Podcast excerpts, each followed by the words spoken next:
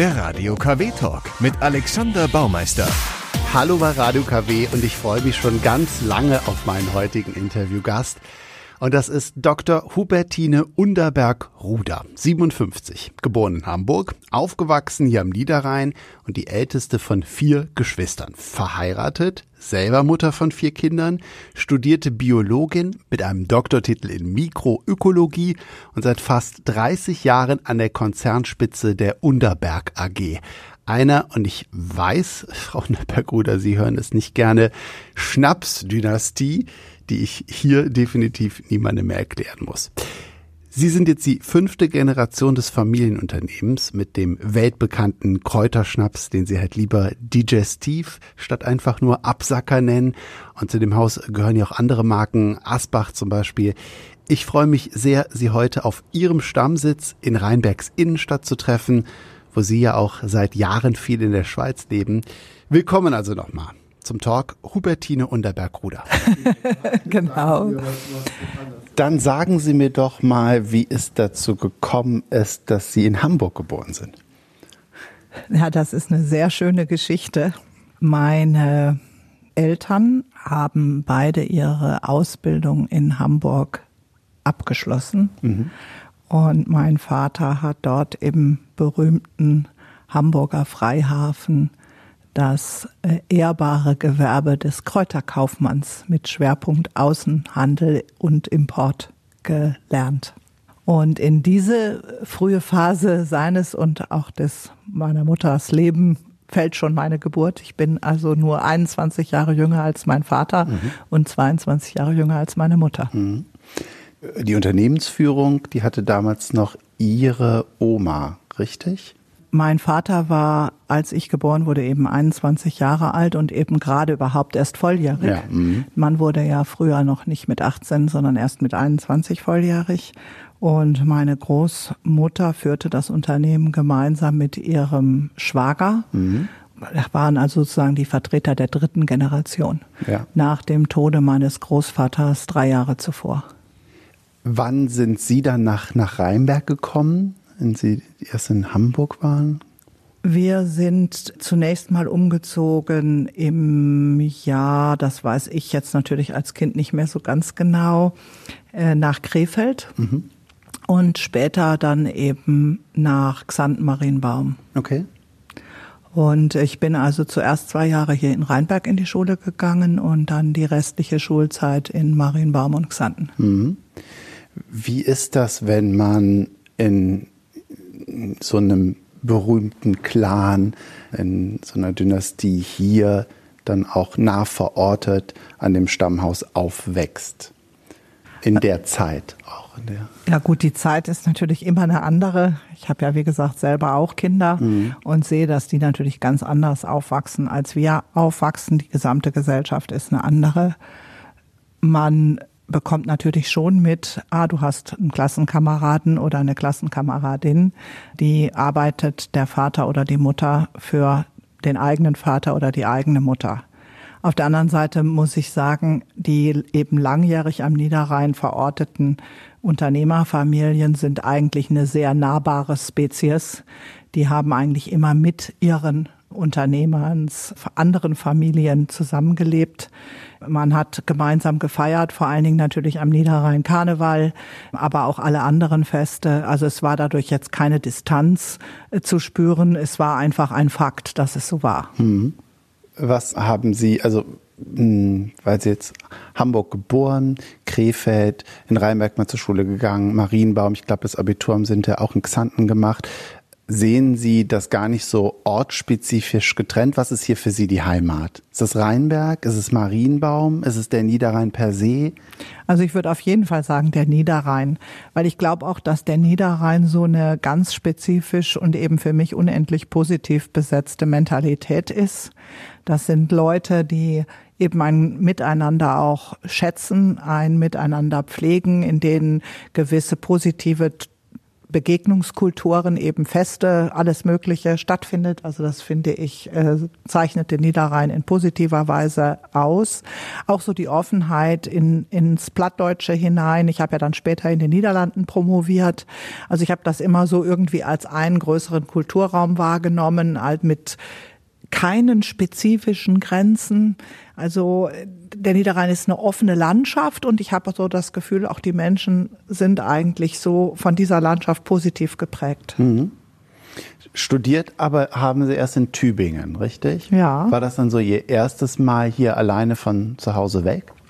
Nein, ich habe nach dem Abitur hab, war ich erst mal für eine längere Zeit in Kanada mhm und bin auch für ein halbjähriges Praktikum im Bayerischen gewesen, weil ich mich ja schon relativ früh mit der Frage äh, nicht nur Biologie irgendwie losgelöst, sondern auch mit der praktischen Seite, also Landwirtschaft beschäftigt habe, habe ich dort in der Landwirtschaft Praktikum gemacht und man muss einfach sagen, die Mentalitäten innerhalb von Deutschland sind überall unterschiedlich. Ich würde mhm. sogar noch weitergehen im deutschen Sprachraum denn auch die Österreicher und die Schweizer gehören ja noch dazu und mhm. haben dann auch noch mal je wieder irgendwie andere. Ich kann jetzt nur sagen, dadurch, dass ich eben doch in verschiedenen Regionen dann mal gewesen bin, im Schwäbischen, im Bayerischen, jede von denen ist mir irgendwie lieb. Mhm. Meine Heimat ist der Niederrhein.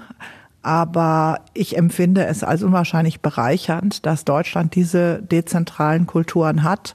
Und wir schauen mit unserem Haus Unterberg auch, dass wir diese Verwurzelung, dieses Spezifische irgendwie positiv fördern, weil es einander eben mehr gibt, ein, die diese Vielfalt bereichert. Mhm. Wenn Sie an Ihre Kindheit, Jugend hier zurückdenken, ist das dann eher, was Sie in der Natur gemacht haben oder waren Sie auch tatsächlich engagiert? Haben Sie in der Bütt gestanden, auch am Karneval oder Schützenfest mitgefeiert? Wie war das?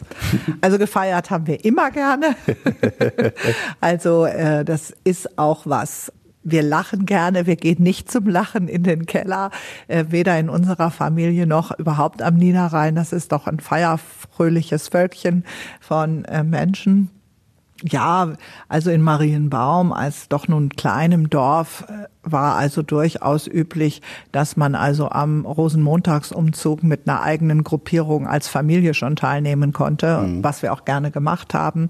Dafür haben wir uns auch gerne selber irgendwelche Kostüme fantasievoll zusammengenäht aus irgendwelchen Stoffen, die da waren. Also das war eigentlich schon immer eine tolle Geschichte, sich dann eben für ein Fest was auszudenken, die eigenen kreativen Potenziale in die Gruppe zu schmeißen und zu gucken, was draus wird. Mhm. Wenn ich jetzt Ihre Firmengeschichte richtig nochmal nachgelesen habe, der Gründer, Ihr Ur-Urgroßvater, der war Apotheker. Ja, gut, das kann man so nicht hundertprozentig nachvollziehen, okay. weil so eine Art von Zulassungsverfahren etc., wie es heute das gibt, dass man sagen kann, okay, jetzt hier hast du Brief und Siegel drauf, mhm. so dass es gab damals natürlich nicht so, so strenge Regularien. Ich würde eher sagen, das, was der gemacht hat oder was der Haushalt, aus dem er kam, würde man wohl eher heute als Drogerie bezeichnen. Ah, okay. mhm. Aber Drogerie kommt ja auch von Droge. Im positiven Droge heißt ja eigentlich mhm. nur Botanical im Englischen. Also das heißt, das sind getrocknete Kräuter, die irgendeine tolle Wirkung haben. Okay. So, und das kann ganz unterschiedlich sein. Und das kannst du dort offen kaufen. Das können Spezereien sein, Gewürze, das können eben ganz unterschiedliche, eben botanisch hergestellte Erzeugnisse sein. Und ich glaube, er war ein Kundiger mhm. dieser Dinge. Äh, eben so eine Art offizielles Approbierungsverfahren äh, war eher unüblich in mhm. der damaligen Zeit. Es gab, glaube ich, so etwas schon, aber nur in sehr also es spielte in dem Sinne keine Rolle. Das übliche, auch das übliche Handelsformat war eben die Drogerie, mhm. die es ja im Deutschen auch heute noch gibt. Mhm. Und dann sagten Sie, Ihr Vater Kräuter Kaufmann, Sie haben Mikroökologie studiert, beziehungsweise Biologie. War das immer für Sie absehbar, dass Sie was mit dem Unternehmen zu tun haben werden? Woher kam da das Interesse? Absehbar nein, denn Sie wissen ja, ich habe drei Geschwister und äh, mein Vater hatte immer gesagt, er wird sich für einen entscheiden und ähm, nicht alle werden in die Firma kommen. Und mhm. dann und für uns war auch irgendwie klar und auch unsere Eltern haben uns da drin sehr unterstützt. Jeder sollte das tun, was er für am interessantesten, am besten zu ihm passend, am ähm, stimulierendsten, was auch immer äh, machen. Mhm. Und mein Interesse war halt einfach in diesen Gebieten zu einem wirklich, sagen wir mal, intensiveren, integrierteren, vertiefteren Verständnis zu kommen. So und deswegen habe ich mich eben auch für diese mikroökologischen Fragen interessiert, weil auf der einen Seite nicht nur ganz allgemein beschreibend zu sein, wie es die klassische Ökologie tut oder getan hat in der Vergangenheit. Heute ist das natürlich auch alles ganz anders, Gott sei Dank. Aber dort stärker auch in die Mechanismen. Wie, wie besiedelt ein Bakterium die Oberfläche von einer Pflanze. Das mal wirklich im Detail zu verstehen, das fand ich einfach spannend, diese Art von Vorgängen. Und das dann nicht nur im Labor, sondern in, im, im realen Leben, in der realen Landwirtschaft. Das sind Fragestellungen, die finden vielleicht manche als echtes Orchideenfach. Aber ich fand es eben sehr, sehr interessant und mir hat auch einfach von der Sinnhaftigkeit eingeleuchtet, dass die Frage, wie werden wir uns morgen ernähren, wenn wir acht, neun, zehn Milliarden Menschen auf der Erde haben. Wie soll das trotzdem mit Vielfalt, mit eben verschiedensten Geschmäckern, wir haben eben gesagt Spezereien und wie, wie soll das äh, funktionieren? Wo können, wie kann das in die Zukunft gehen? Und man muss bedenken, ich habe angefangen zu studieren 1981. Und da gab es ja dann doch schon eine grüne Partei. Mhm. Die Tatsache, dass äh, die äh, Umwelt nicht einfach nur da ist, sondern eben auch gewisse, sagen wir mal, Bedrohungen. Es gab auch damals schon ein Artensterben und den sauren Regen und all den ganzen, äh, die ganze sozusagen erste größere Ökobewegung. Mhm. Das hat meine Eltern waren ja da ganz, ganz, ganz vorne. Die haben schon 1970 also vor dem Entstehen der ersten grünen Parteien haben die mit dem ganzen Thema angefangen und sich damit auseinandergesetzt. Und die Ernsthaftigkeit, mit der meine Eltern das gemacht haben, hat mich schon enorm beeindruckt auch mhm. und hat sicherlich auch dazu beigetragen, dass ich mich mit dem Feld also mit großem Interesse mal zunächst genähert habe und dann gesagt habe, das sind die Themen, mit denen müssen wir uns äh, wirklich intensiv beschäftigen. Sonst ähm, stehen wir plötzlich da und dann haben wir unsere eigenen Kinder und was wollen wir denen dann sagen? Mhm. Jeder meiner Talkgäste bringt Musik mit. Wir haben gesagt, dass Ihnen da die Entscheidung nicht sehr leicht gefallen ist, Musik auszuwählen. Äh, sagen Sie was zu dem ersten Titel Sally Oldfeet Mirrors. Ja, der Titel geht zurück auf meine Schulzeit. Und also eine, ein, eins, was mir an dem Titel immer wichtig war, ist, er hat so eine Art eindringlichen, aber doch sehr äh, geheimnisvollen Klang. Also man möchte ihn eigentlich so in das äh, Umfeld von Herr der Ringe tun. Mhm. Das ist so das eine, was ich toll fand. Und das andere ist, da ist eine Frau, die im Mittelpunkt steht. Also ich glaube, in der Musikgeschichte sind ja sonst, heute ist es jetzt mittlerweile etwas besser, sind ja so die Frauen eher etwas unterrepräsentiert gewesen. Und für mich war also so in der Schulzeit die Sally Oldfield eine Frau, die sozusagen sogar in vielen der Songs vor ihrem Bruder Mike Oldfield im Vordergrund gestanden ist. Das fand mir auch irgendwie, fand ich irgendwie gut, dass sie das äh, gemacht hat und einfach auch eine qualitativ wirklich erstklassige Stimme. Mhm.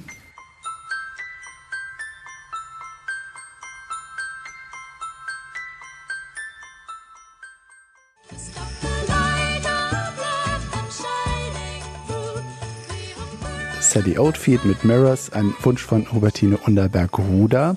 Vor allem auch, weil sie Frauenstimmen in der Musik mag. Das bringt mich direkt zu der Frage, wie kommt es dazu, obwohl ja auch bei, Sie sind nicht die erste Frau in der Führungsspitze von Unterberg, dass Sie gegen eine Frauenquote sind? ja, ich glaube, dass die Frauenquote letztendlich nicht den gewünschten Effekt erzeugen wird, weil es eine Engführung an der falschen Stelle ist. Das muss ich vielleicht ein bisschen anders erklären. Damit wir zu einer wirklich von innen kommenden, ausgewogeneren, vielfältigeren Gesellschaft werden, sollte es nicht nur ums Geschlecht gehen, das ist mal so das eine, sondern um Vielfalt an vielen Stellen. Das wird Sie jetzt bei mir als Ökologin nicht wundern, dass ich dafür plädiere, nehme ich an. Auf der anderen Seite glaube ich auch, dass es wichtig, am wichtigsten ist, dass dieses Geschenk von Vielfalt, das unsere Gesellschaft haben könnte, von möglichst vielen verstanden werden muss. Und ich glaube, dass es sich dann von selber besser bewegt als per Zwang. Mhm. Für mich ist Zwang wirklich immer nur die Ultima Ratio. Ich weiß und ich kenne viele andere Stimmen und auch andere Frauen, denen ich ihre Meinung selbstverständlich zugestehe. Jeder darf darüber so denken, wie er will. Wir leben in einem freien Land mit Gedankenfreiheit, glücklicherweise. Aber ich glaube, dass das ähm, immer nur die Second Best Solution ist. Die Best Solution ist wirklich darauf hinzuarbeiten, sich verständlich zu machen. Warum ist die Vielfalt in jedem Team, auch die Geschlechtervielfalt, aber eben nicht nur die, ist die so wichtig für die guten Zukunftslösungen? Und das ist so mein äh, Unbehagen ähm, an dieser, äh, man, man führt das Thema eng auf das Mann- und Frau-Thema, man führt das Thema eng auf äh, Zwang und eigentlich wäre Vielfalt und das breiter zu diskutieren und die Leute dafür zu begeistern, in vielfältigen Themen die Zukunft zu gewinnen, wäre meiner Meinung nach das viel adäquatere. Mhm. Apropos Vielfalt und auch weil wir äh, eben schon über Kräuter gesprochen haben, der Unterberg Schnaps hat Kräuter aus 43 unterschiedlichen Ländern. Das heißt aber, es sind wenn es schon 43 Länder sind, es sind vielleicht noch viel mehr Kräuter. Das unterliegt natürlich dem Unterberg-Geheimnis. Das wird Sie jetzt nicht überraschen. Nee, ich habe ähm, gelesen, und das weiß ich halt nicht, ähm, ob das so stimmt, dass nur ein ganz enger Kreis von Familienmitgliedern und einige Geistliche die Rezeptur kennen. Oder wie, wie ist das? Ja, oder wie ist das? Das ist eben genau immer die Frage. Ja. Innerhalb der Familie haben wir das äh, für uns ganz äh, eng geregelt und das Rezept ist auch nicht irgendwie verschriftlicht. Äh, da gibt's also kein Buch, aus dem man äh, das irgendwie ablesen könnte. Mhm. Das liegt so, auch nicht in einem Safe. So, nein, alle diese Sachen sind ähm, bei uns nicht der Fall. Also das heißt, das muss man auswendig können, mhm. le lernen, auswendig sich merken. Und äh, außer uns als Familie sind es noch drei Geistliche. Warum wegen dem Beichtgeheimnis oder wie kommt? Ja, ich denke mal, wir können das zurückverfolgen, dass das schon zu Zeiten des Gründers, also vor fünf Generationen, so war. Mhm. Was den Gründer dazu bewogen hat, hat er nirgendwo aufgeschrieben. Den können wir jetzt leider nicht mehr fragen. Mhm. Aber ich denke schon, dass die Verschwiegenheit Wie viel des gerade? Drei. Geistliche. Drei, drei genau. Geistliche und aus und, der Familie? Und, und, noch drei Familienmitglieder, genau. Noch drei neben Ihnen? Genau. Und also deswegen, also sieben. ja, im Augenblick ist es halt so, ja. Und, ich ähm, find's nur witzig. Ja, genau. Also, und es ist für uns halt insofern wichtig, weil es auch natürlich die physische Sorgfalt auch dem Konsumenten gegenüber ähm, äh, sicherstellt. Mhm. Wir mischen die Kräuter persönlich selber. Wir garantieren die Qualität und Güte des Produktes dadurch, dass wir uns selber mit dem Produkt beschäftigen. So, und ich glaube, das ist das, was dem Gründer auch selber wichtig war. Und ihm war natürlich auch wichtig, dass wenn ihm mal je was passieren würde oder uns als Familie was passieren würde, dass es noch irgendeine sozusagen Rückversicherung gibt. Und nachdem es eben jetzt nicht irgendwo in einem Safe liegt, hat man dann gesagt, Leute, die die Geheimnisse gut bewahren können, sind eben Priester der katholischen Kirche. Und äh, ich denke mal, dass aus diesem Gedankenstrang beim Gründer die äh, Überzeugung gereift war, das unter dem Siegel des Beichtgeheimnisses äh, einem Priester seines Vertrauens anzuvertrauen. Und so machen wir das auch heute. Ich habe eingangs gesagt, dass Sie heute in der Schweiz wohnen, aber Sie sind natürlich jede Woche auch noch in Rheinberg. Ist das dann tatsächlich so, dass Sie hier noch selber mit den Schnaps anrühren? Ja, also letzte Woche, letztes Mal, ja. Okay. ja, klar. Es geht auch gar nicht anders, muss man sagen. Und wir haben also ähm, auch unendlich viel Freude dabei. Äh, das hat auch wieder mit diesem Vielfaltsthema zu tun. Äh, das sind ja wirklich die erlesensten, aromatischsten, schönsten Kräuter. Schon der Duft es ist also wirklich einfach so schön mhm. und macht wirklich unendlich viel Freude und man weiß einfach, ich, ich meine, das Firmenmotto ist weltweit im Dienste des Wohlbefindens. Das ist der Sinn unseres Unternehmens. weltweit irgendwo dazu beizutragen, dass Menschen Wohlbefinden haben. Das ist irgendwas, was einen wahnsinnig motivieren kann. Und wenn man weiß, man kann das mit so tollen Kräutern tun, das ist einfach klasse. Das heißt also, Sie jeden Unterberg, egal wo man auf der Welt trinkt, der kommt wirklich hier aus Rheinberg, weil sie es hier anrühren. Ganz genau. Und der Punkt, das ist vielleicht auch für den Niederrheiner noch ganz wichtig. Unterberg ist ein Rheinberger Kräuter. Mhm. Ein Rheinberger Kräuter ist eine von der EU geschützte Herkunftsbezeichnung. Das heißt also, obwohl auch die Kräuter aus den unterschiedlichsten Ländern kommen, die werden hier weiter auch gezüchtet oder ja? Nein, die werden hier zusammengestellt, hier mhm. verarbeitet. Wir schauen einfach auch beim Kräutereinkauf natürlich ganz genau hin. Wir haben über 200 Einzelkriterien, auf die wir jede einzelne Kräuterpartie, die uns hier erreicht, die wir ausgewählt haben, mhm. auf die wir die untersuchen, damit die wirklich äh, den höchsten Standards entspricht. Mhm.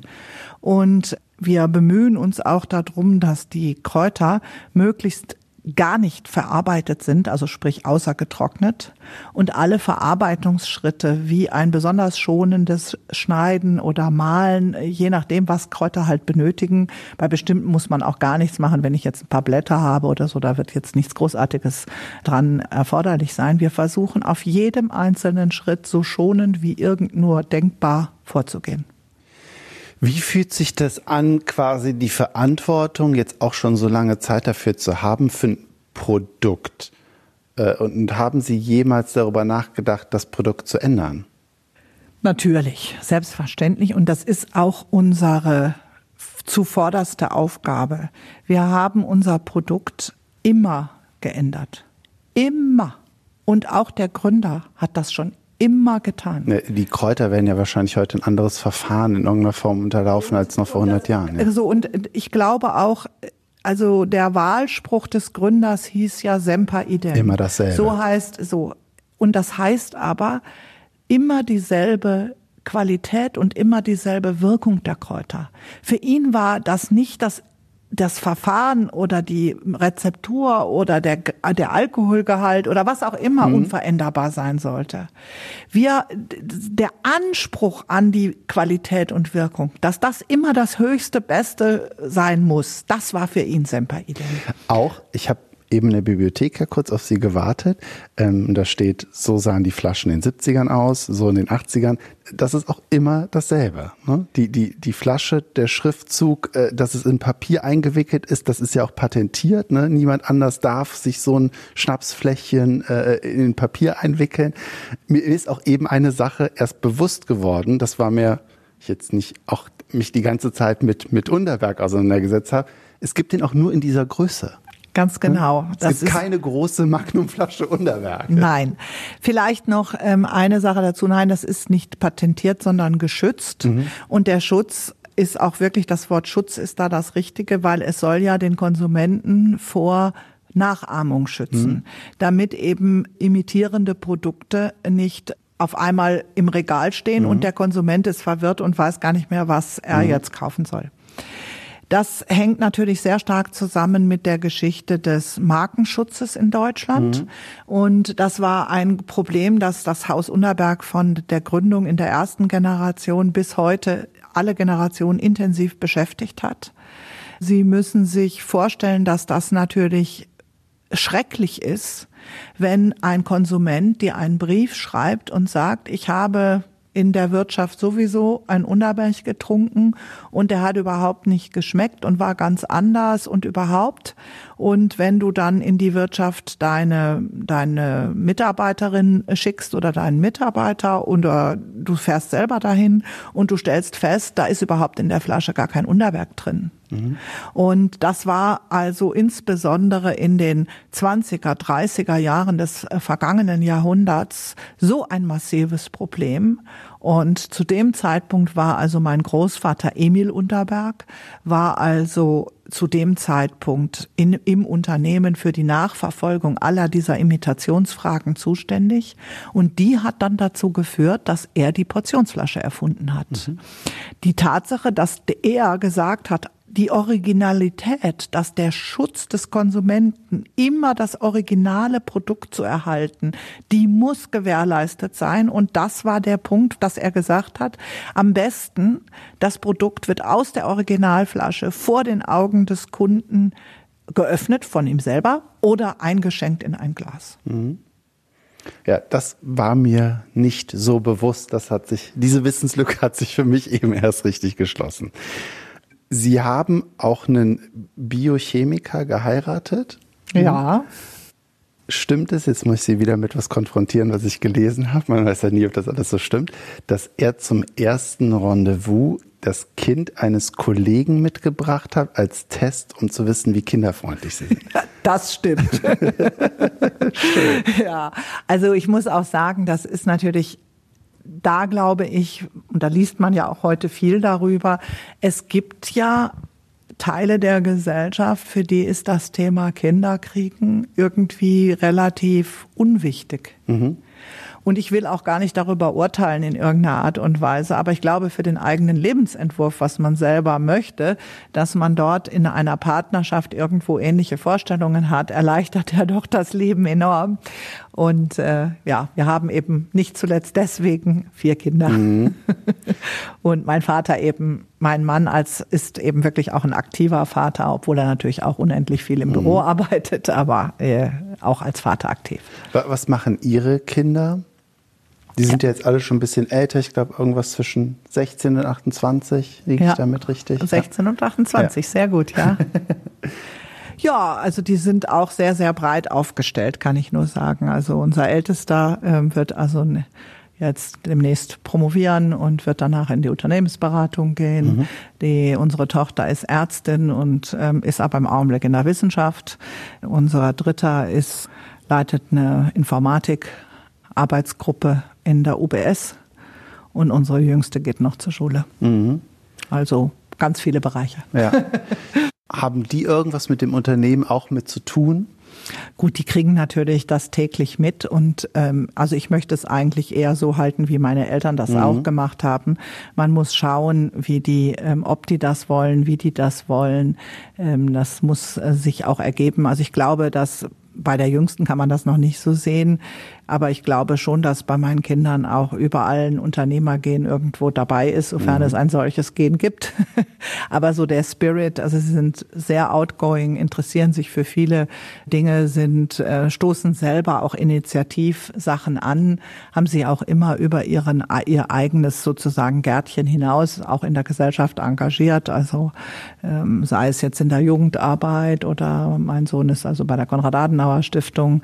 Also ich, ich würde einfach sagen, sagen, das ist so ein bisschen auch eine Voraussetzung dafür, dass man sei, sieht, da sind auch Kapazitäten da, mhm. äh, dass man sich sowas überhaupt vorstellen kann. Aber ich würde meine Kinder jetzt nicht da irgendwie in irgendeine Richtung bewegen aktiv. Das muss wachsen. Mhm.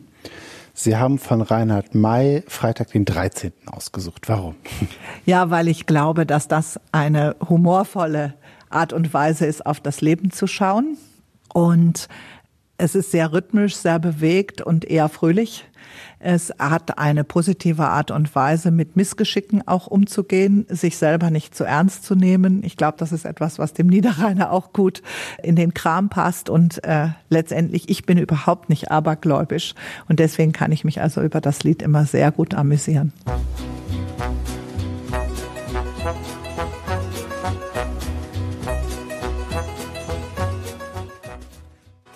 ist der zwölfte und Donnerstag. Reinhard May bei Radio KW. Alexander Baumeister ist hier mit dem Talk und ich spreche heute in Rheinberg bei Unterberg mit Hubertine Unterberg-Huder, die seit Jahrzehnten das Unternehmen mit anführt. Und ich habe ja schon gesagt, Sie haben Biologie studiert. Wenn ich so ein bisschen versucht habe, privat zu gucken, was Sie sonst noch mögen im Leben, dann passt das auch alles. Dann ist es Jagen, dann ist es Natur. Ich habe gelesen, dass Sie gerne zum Wiener Opernball gehen. Äh, also ich bin auch schon öfter mal am Wiener Opernball gewesen, allerdings in den letzten Jahren eher weniger.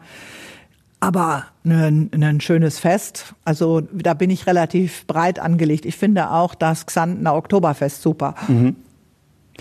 Ist das mit dem Fest, jetzt muss ich das doch mal sagen, weil Sie es so oft betonen mit dem Feier und Fest.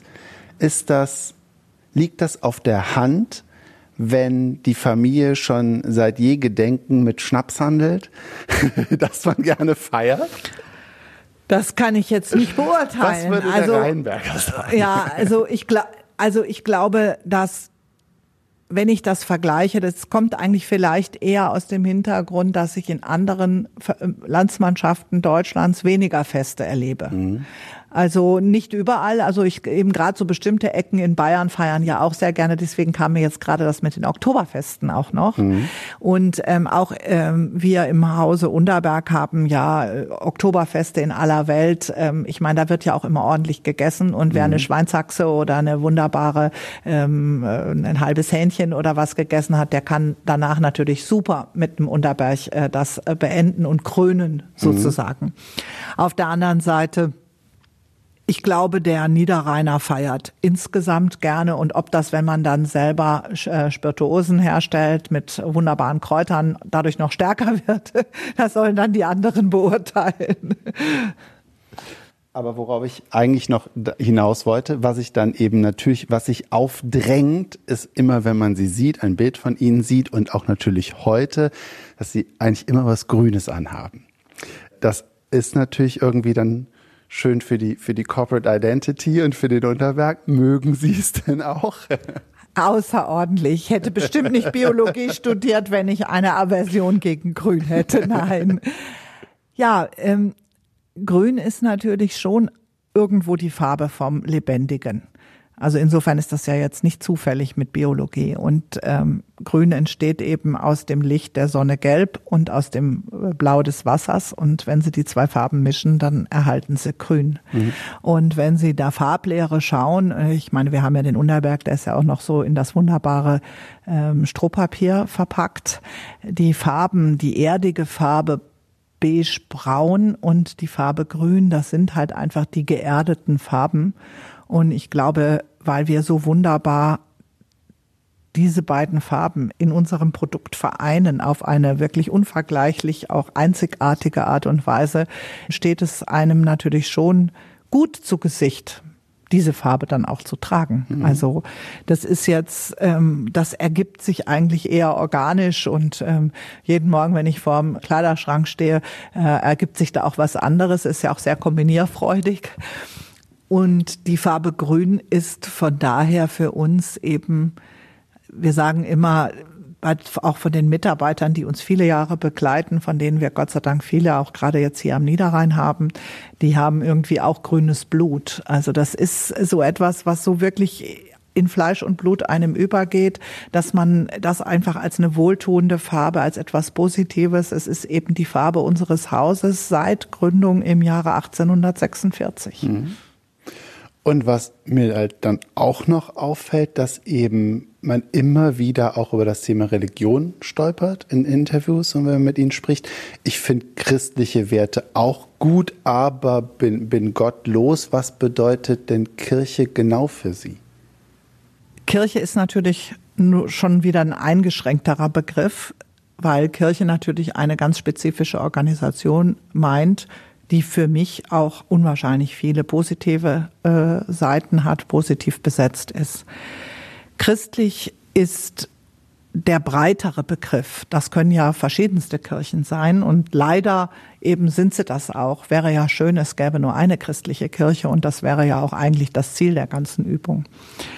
Ich glaube, das hängt für mich ganz eng mit dem zusammen, was wir vorhin schon unter dem Themenkreis von Sinn äh, gestreift haben. Wenn man danach sucht, dass man irgendetwas tut, was sinnvoll ist, und wir jetzt für unser Unternehmens und für uns, unser Unternehmen und unsere Unternehmensfamilie sagen, das das fassen wir irgendwo in dem Satz weltweit im Dienste des Wohlbefindens zusammen und eben Dienst im Sinne von ich erbringe damit als Unternehmen einen Dienst für die Allgemeinheit, dann gibt mir das irgendwo einen Sinn. Und auf einer stärker auf das allgemeine menschliche Ebene gehobenen Seite ist das für mich eben die christliche Sicht auf die Welt. Mhm. Und in meinem spezifischen Falle durchaus auch in den Strukturen der Kirche, in unserem Falle der katholischen Kirche. Dass das natürlich ein Verein ist, der von Menschen gemacht ist, Fehler hat, menschliche Fehler täglich passieren, so wie bei mir im Unternehmen, so wie durch mich auch. Das ist so, das zu negieren ist, äh, wäre schlecht, wäre unrealistisch. Äh, ich glaube, dass die, glaub, das glauben zu können, ist ein Geschenk. Sie können nichts dafür, dass äh, Sie jetzt nicht an Gott glauben. Ich kann aber auch nichts dafür, dass ich an Gott glaube. Es ist letztlich ein Geschenk. So, die Frage ist immer, was tut man mit der eigenen Einstellung? Glaubt man, dass ich jetzt, wenn ich sage, ich glaube an Gott, äh, das war's dann? dann habe ich das irgendwo schon missverstanden, ist meine Überzeugung. Es ist letztendlich ein dauerndes Bemühen darum, immer stärker und immer genauer zu wissen, was ist denn der Sinn von dem, was du jeden Tag tun solltest oder was du selber in dir als deine Mission, deine Vision, das sind ja auch Begriffe, die man aus dem Unternehmerischen äh, kennt. Für die Mitarbeiter in unserem Hause bemühe ich mich in irgendeiner Art und Weise dort auch eine Klarheit reinzubringen und damit auch zu sagen und sagen zu können, ähm, was mir wichtig ist, was meinem Leben Sinn oder Halt oder Orientierung gibt. Und wenn wir die Welt so anschauen, wir haben ja an vielen Stellen sehr viel Bewegung drin. Man nennt das ja neudeutsch volatil. Also es ist so beweglich, dass du gar nicht weißt, wie morgen die Welt aussehen wird. Und ich glaube, dass an so einer Stelle ein Fundament zu haben, was einem selber Halt gibt, was einem selber Sinn gibt, unwahrscheinlich frei machen kann auf Veränderungen, die notwendig sind, die wünschenswert sind, die den Unternehmergeist nach vorne bringen, positiv einzugehen. Mhm. Ich würde gleich gerne noch hören, wie ein klassischer Tag bei Ihnen aussieht. Erzählen Sie mir doch vorher was zu Lo und Le Duc und für Ingwer und Ewig. Ja, Lo und Le Duc ist ein Schweizer Duo. Und dieses Schweizer Duo ist mit sehr viel Sprachwitz unterwegs, natürlich auf Schweizerdeutsch. Und ich habe mir gedacht, das könnte noch äh, passen, dass man auch mal einen kleinen Kulturexport aus der Schweiz an den Niederrhein versucht für diese Sendung. Natürlich auch, weil sie mit Kräutern zu tun haben. In dem Fall singen sie eben von Ingwer, was ja auch eine wunderschöne am Niederrhein auch weit verbreitetes Gewürz ist. Wir wissen, dass schon zu Zeiten des Gründers die aus den Niederlanden importierten Ingwerknollen in süßem Sirup am Niederrhein gerne genossen wurden. Und ich habe dann gedacht, das wäre jetzt eine schöne Brücke zwischen meinem heutigen Arbeits- und Lebensort. Schön. Ich rumme Liebe zu dir.